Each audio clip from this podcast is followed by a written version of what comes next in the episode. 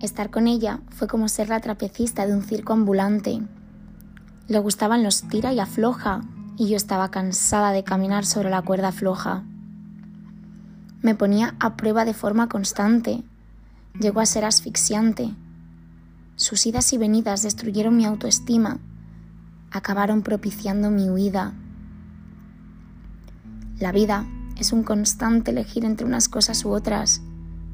Indirectamente, cuando escogemos algo, estamos descartando las demás opciones. Yo quería un nosotras, pero ella se quería por delante. Mis amigas todavía me preguntan cómo pude tener tanto aguante. Me hizo elegir entre ella o yo, y para quererme a mí tuve que descartarla a ella. Me ponía constantes retos, hasta gritó todos y cada uno de mis secretos. Supe que durante mucho tiempo me costaría volver a creer en alguien.